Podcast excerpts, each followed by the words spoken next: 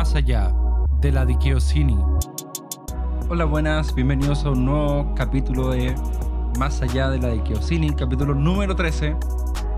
Y espero realmente que te esté yendo bien en todo lo que estés haciendo. Mis últimas semanas han sido un poco intensas, pero buenas. Buenas porque tengo nuevas historias para contar. Eso me gusta de las situaciones difíciles y cuando Dios como que hace algo intercede y uno puede después contar esas historias. Me gusta mucho eso. Y bueno, realmente espero que estés pudiendo ver la gracia, la misericordia de Dios en tu vida. Y si no es el caso, hay un versículo que siempre me anima que dice que el que todo aquel que él cree no será avergonzado. Así dice. Así que animarte a seguir creyendo que Dios puede hacer algo en esa situación, con esa persona, y, decirte que no vas a ser avergonzado. Y bueno, este capítulo número 13 se titula Breaking Bad. y no, no vamos a hacer un análisis de la serie, ya para eso teníamos muchos youtubers em, que hacen muy buenos análisis con los simbolismos. Todo eso, yo soy fan de Breaking Bad y de todo el universo em, de, de, esta serie. Breaking Bad, El Camino y Better Call Saul son, eh, bueno, El Camino no es tan buena, pero Better Call Saul me gusta mucho también.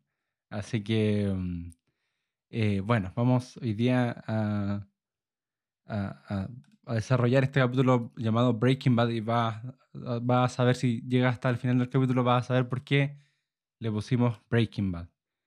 Y para comenzar, quisiera que pudiéramos leer un versículo, un verso, que está en la Biblia, que es el Salmo 121, 1.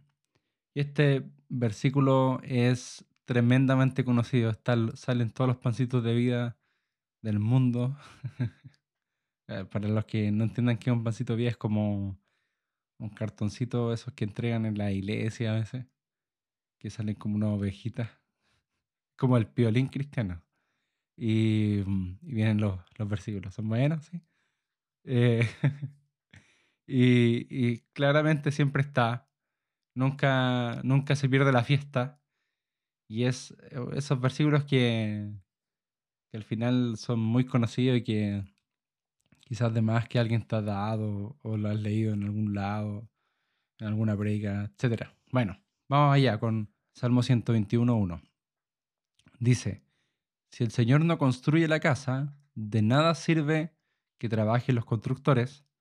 Si el Señor no protege la ciudad, de nada sirve que vigilen los centinelas. Y bueno, por eso te decía que era conocido, de más que, de más que lo he escuchado. Y bueno, la, la interpretación clásica que se le da a este versículo es acerca, bueno, se, da una interpretación acerca de los negocios, yo lo he escuchado, acerca de los planes que uno tiene y, hartas cosas, pero también hay otra interpretación clásica que a mí me gusta, que no es para nada contextual, la verdad, pero bueno, hoy día nos vamos a dar esa libertad de, de poder eh, leer el versículo más como devocionalmente o subjetivamente. Y es, y es que em, me gusta verlo en relación a nuestra vida em, y, cómo vamos construyéndola, construyéndola. Por eso es que, eh, por ejemplo, leemos este versículo, si el Señor no construye la casa, de nada sirve que trabajen los constructores. Si el Señor no construye nuestra vida, de nada sirve que nosotros nos esforcemos, trabajemos. Si el Señor no protege la ciudad, de nada sirve que vigilen los centinelas. De nada sirve todos los esfuerzos que nosotros podamos hacer si es que no incorporamos a Dios en este proceso de construcción, ¿ya? en este proceso em, de formación, este proceso de desarrollo de nuestra vida. De nada sirve todas las cosas que podamos hacer. Y bueno, em, ¿por qué se llama Breaking Bad el capítulo del día de hoy? Y es que justamente me acordaba a propósito de, esta serie Better Call Saul que terminó hace muy poco, obviamente no me la perdí. Y, mm, y esta, este término Breaking Bad em, es la que finalmente em, le da un poco de sentido a la serie, ¿ya? No solamente a Breaking Bad propiamente tal, sino que también en Better Call Saul vemos algo así, ¿ya? Em, en Better Call Saul más de redención, pero bueno, dijimos que no iba a hablar de la serie, pero me gusta la expresión Breaking Bad. Y esa expresión se utiliza en Estados Unidos, no me acuerdo en qué lugar preciso en este momento, pero sí se utiliza como algo así como que una persona se ha echado a perder de alguien que toma un mal camino en la vida. Y me gusta la expresión porque la vemos en varios personajes de la Biblia. Alguien que iba súper bien, yo me acuerdo por ejemplo de, del primer rey de Israel, eh, Saúl. Ya me acuerdo de Saúl que lo tenía todo para ser el tremendo rey, el respaldo de Dios y la altura y no sé, la pinta, ¿ya? La pinta o, la, el estereotipo de rey y, al final se echó a perder. Vivió un Breaking Bad, se echó a perder, tomó un mal camino en la vida. Y hoy día vamos a hablar no de Saúl, pero sí de un rey, de otro rey, que más bien es conocido por las grandes cosas que hizo, es conocido por su sabiduría, es conocido por la prosperidad que trajo Israel em, y cómo, se, cómo este, em, este Israel creció bajo su reinado, que es la historia de Salomón. Y, mm, pero la verdad es que cuando uno y, lo vamos a pasar a revisar, eh, vemos a Salomón como persona o como personaje, uno se va dando cuenta que de a poquito él va viviendo un Breaking Bad, se va echando a perder. Salomón, les digo desde ya, para ser sinceros con ustedes, no es, no es santo de mi devoción, como dirían por ahí. No, no un personaje que me agrada demasiado, la verdad. Pero vamos a ver por qué. Y, creo, eh, soy sincero con usted y, creo que no me agrada tanto porque en realidad siento que mm, somos muy poco sinceros con Salomón. Eh, somos muy poco sinceros con su historia. Destacamos lo bueno que él hizo, por decirlo de alguna forma, pero hay muchas cosas detrás de, todo lo que Salomón hizo que si nosotros nos, ponemos a leer la Biblia, empezamos a decir, mmm, aquí hay, algunas cosas que no están tan bien. Tampoco mi intención es cancelar a Salomón en este capítulo, ni funarlo, nada de eso, por favor. Eh, todos tenemos, ah, como diría un dicho muy chileno, todos sabemos dónde nos aprieta el zapato, todos tenemos debilidades, ¿cierto? Nos equivocamos. Así que tampoco es mi intención cancelar a Salomón. Pero bueno, vamos a leer un, capítulo, bueno, eh, cuatro versículos del capítulo 17 de Deuteronomio. ¿Por qué nos vamos tan hasta atrás si estamos hablando de Salomón? Porque este, estos capítulos, estos versículos, perdón, le van a dar contexto a lo que vamos a seguir hablando. Y aquí encontramos dentro de este capítulo 17 instrucciones de Dios para los reyes, ¿ya? Y específicamente vamos a leer los del 16 al 20 y se van a dar cuenta de algunas cositas muy interesantes. Dice así, el rey no deberá construir grandes establos para sí, ni enviar a su gente a Egipto para comprar caballos, porque el Señor te ha dicho, nunca vuelvas a Egipto. El rey no deberá tomar muchas esposas para sí, porque ellas apartarán su corazón del Señor. Ya los más, los más eh, intuitivos ya se están dando cuenta, ¿eh?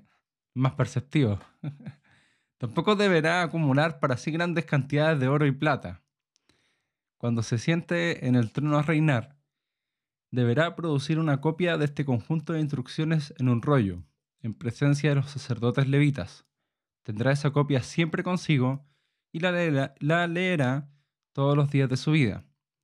De esa manera aprenderá a temer al Señor su Dios al obedecer todas las condiciones de esta serie de instrucciones y decretos.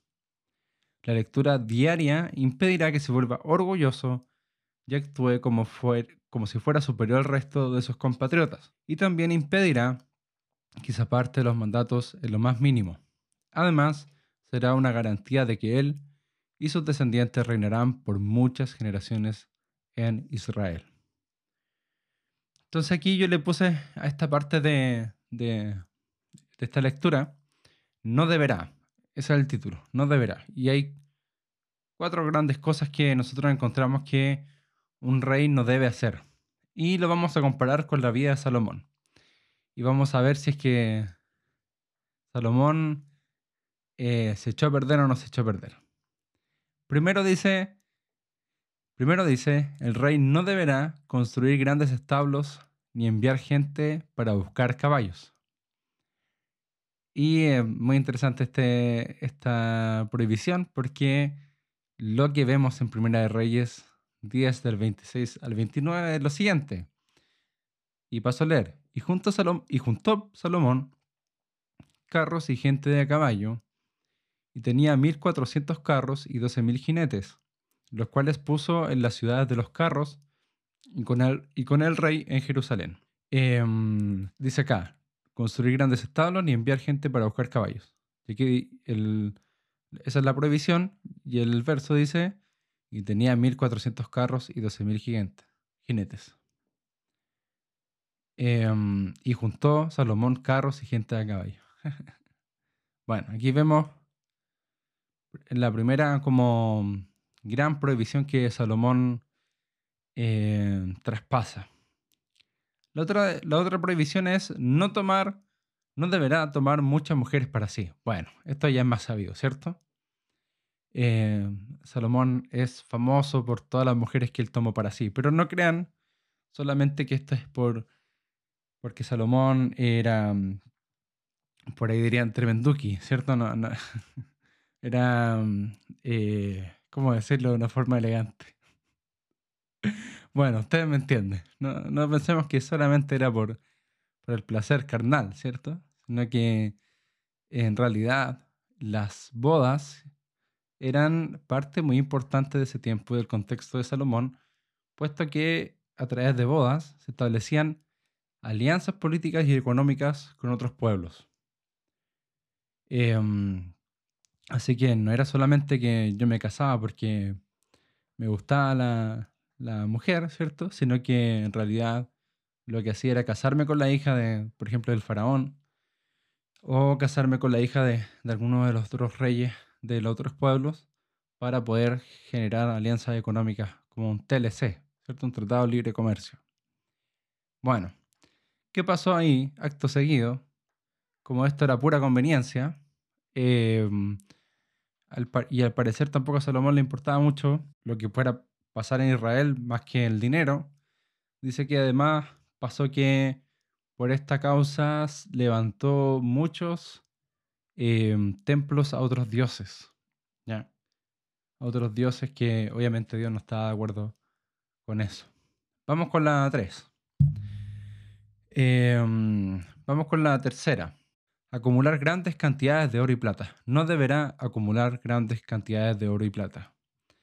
Bueno, eh, los que estudian la Biblia un poco más que yo, o bueno, no un poco más, harto más que yo, em, están de acuerdo en que el palacio de Salomón era más grande y majestuoso que el templo de Dios.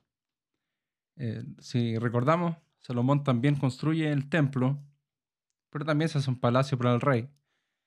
Y primero, el, el palacio para el rey tuvo más tiempo de construcción. 13 años aproximadamente.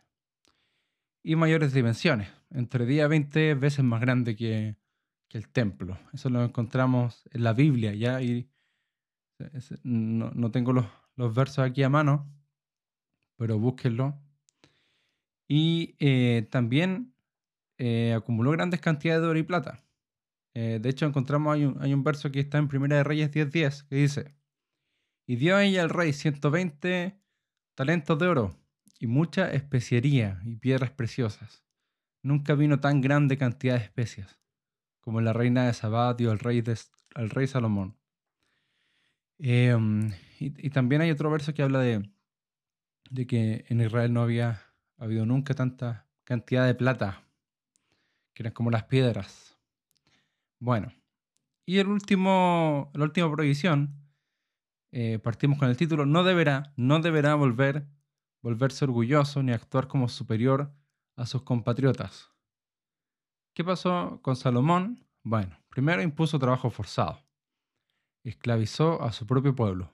Si quieren consultar en la Biblia, eso está en Primera de Reyes 12.4, Primera de Reyes 5.13.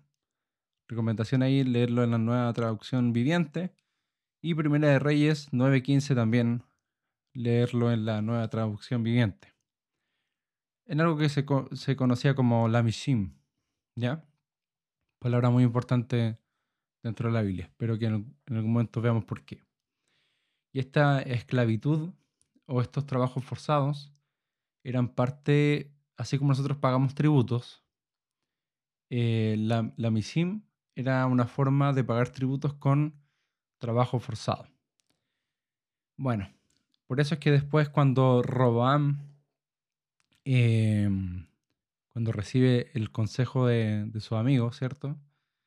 Eh, y Robam dice, em, bueno, las personas le estaban pidiendo a Robam que lo liberara un poco de la carga pesada de Salomón. Y Robam ahí se pone altanero y orgulloso y dice, bueno, eh, yo les voy a dar mucha más carga. Y ahí cuando eh, se divide el reino. Bueno, ahí eso es, un, es un, pequeño, una pequeña consecuencia de lo que venía antes, ¿cierto? Salomón estableciendo trabajos forzados para el pueblo de Israel. Todo esto lo leímos para entender que lo que dice nuestro contexto puede estar bien o mal. Ya em, nunca vemos que Salomón se complique mucho con las decisiones que tomaba. Em, incluso parecían adecuadas para el contexto, ¿cierto? Esto de casarse con las mujeres de las hijas de otros reyes, ¿cierto? Para establecer alianza era algo sumamente normal. Lo de los caballos era normal. Acumular grandes cantidades de oro y plata, normal. Eh, actuar como rey y servirse de, de, las personas era normal. O sea, en realidad estas cosas que parecían muy adecuadas para su contexto lo fueron llevando lejos de Dios. Su vida se fue construyendo por los límites que él comenzó a correr, por los límites que él comenzó a saltarse. Vemos como Salomón finalmente comienza a vivir su Breaking Bad, se va echando a perder.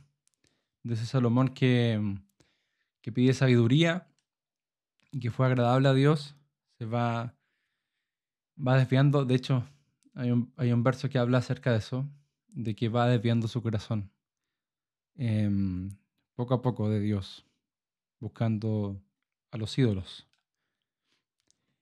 Y, pensaba en esto porque em, al final creo yo que muchas veces nosotros vivimos una vida así, como pensando en que, no preguntándonos en realidad si lo que estamos haciendo que es lo normal, que es al final el estándar, eh, es algo que a Dios mm, le agrada o, va de acuerdo con lo que Dios nos habla. Y, y también, volviendo al versículo, me encuentro con un Dios que quiere primero y puede construir nuestra casa. O sea, allí está diciendo las consecuencias en el primer verso que leímos, las consecuencias de los que no construyen su casa con Dios. Los que no guardan la ciudad con Dios. Pero mm, e, eso quiere decir que, como dirían los abogados, a contrario censo, ¿cierto? Por el contrario, si uno construye eh, su casa con Dios, no trabaja en vano. O si uno guarda la ciudad con Dios, mm, no la guarda en vano. Tiene un propósito. Em, y al final la, pregunta es la siguiente. ¿Cuáles son, en base a todo esto que hemos conversado, cuáles son los, parámetros que uso para examinarme? ¿Cuánto espacio le doy a Jesús en mi vida? Le pregunto eh, a Jesús, al Espíritu Santo, le pregunto si voy bien o vivo en automático o vivo tomando decisiones y mm, nunca me doy el tiempo para parar y preguntarle a Jesús em, por las cosas que estoy haciendo. O si le doy espacio a Jesús para que Él se pueda meter o involucrar en mis finanzas, para que Él se pueda involucrar en mis decisiones emocionales, para que Él se pueda involucrar en em, mi formación. ¿Cómo, ¿Cómo estoy con eso? ¿Le doy espacio a Jesús? ¿Dejo que Jesús eh, me influencie? Em, cuando me tocó hacer el curso de manejo, yo nunca había tocado un auto en mi vida. Eh, había tenido un par de experiencias, pero muy, muy, muy, como poco significativa en realidad, como conduciendo. Entonces, mm, al principio fue como, eh, bueno, los que nunca han, nunca han conducido y les tocó conducir así como tarde, eh, me van a, se van a identificar conmigo. Porque al principio era como muy extraño, o sea, era muy entretenido, eh, me pareció muy entretenido, pero como medir como cuánto tenía que pisar, por ejemplo, el, acelerador, ¿cierto? El, el embrague, mecanizar los movimientos, era todo un tema. Igual daba un poquito susto, pero era entretenido. Pero en ese momento el instructor era muy importante para mí, porque en realidad era la persona que me daba seguridad, que me decía qué, qué tenía que hacer y que me daba seguridad al momento de manejar. El tema es que a mí me pasó que cuando fui controlando un poquito esas cosas ya en la segunda, recién en la segunda clase, súper em, atarantado, eh, yo me, di cuenta que el instructor, cuando yo apretaba el acelerador, él también tenía su pie en el acelerador. Entonces yo ya me sentía un poquito más seguro, como que no me costó tanto como comenzar. Entonces me sentía seguro y pensaba entre mí cuando veía eso, eh, ¿por qué no me deja solo manejar? Si yo ya estoy listo para poder hacer esta maniobra. Eh, ¿por qué no, no saca el pie del acelerador o del freno si, si ya estoy listo? En la segunda clase, segunda, tercera clase, me acuerdo haber pensado eso. Pero qué persona más orgullosa. El tema es que mm, ahí como que Dios me habló durante esta semana, esas semanas y mm, del curso y justamente comencé a darle vuelta a esto de, de pensar si realmente dejo que Jesús maneje mi vida, por decirlo de alguna forma. Es un concepto un poquito cliché, pero yo creo que nos sirve si, si dejo que, que Jesús ponga el pie en el acelerador, ponga el pie en el freno, si dejo que Jesús me dé instrucciones de cómo hacer las cosas, o ya me acostumbré a, a llevar yo el auto, o ya me acostumbré a maniobrar yo el auto. Esos son... Y, y, lo, y lo peligroso de eso es que mm, un poco relacionado con, lo, con el capítulo anterior, podemos estar manejando, ¿cierto? Llevando nuestra vida, construyéndola, volviendo al primer verso, eh, sin hacernos preguntas. Y eso puede terminar muy mal, muy mal. Em, muchas personas que, que, asisten a nuestra iglesia mm, dan su testimonio y dicen, hoy me hubiera gustado tanto conocer, bueno, personas ya mayores, adultos mayores, por ejemplo, que dicen, me hubiera gustado conocer a Dios antes y, que, y darme cuenta de lo que estaba haciendo, darme, darme cuenta de lo que estaba decidiendo. Y yo creo que esa es la gran decisión que, que tenemos. Es muy importante que nosotros no demos por hecho que las cosas normales, que los estándares, son lo que le agrada a Dios. Es importante que nosotros podamos desear permearnos del criterio de Jesús a través de la Biblia, por ejemplo, como lo estamos haciendo ahora, o a través de consejos, o a través de la conciencia, que muchas veces el Espíritu Santo usa nuestra conciencia para hablarnos. Porque si las pequeñas decisiones pueden destruir nuestra vida, créeme que también serán esas pequeñas decisiones las que la levantarán. Em, yo hoy día quiero invitarte a eso. Quiero invitarte a pensar en aquellas cosas que, que pensamos que son normales o adecuadas para nuestro contexto, pero que en realidad nos pueden estar afectando. Em, eh, es interesante, bueno, si no la viste Better Call Saul, a lo mejor te estoy spoileando, pero es interesante cómo termina eso, porque el personaje principal estaba viviendo un Breaking Bad, se estaba echando a perder progresivamente.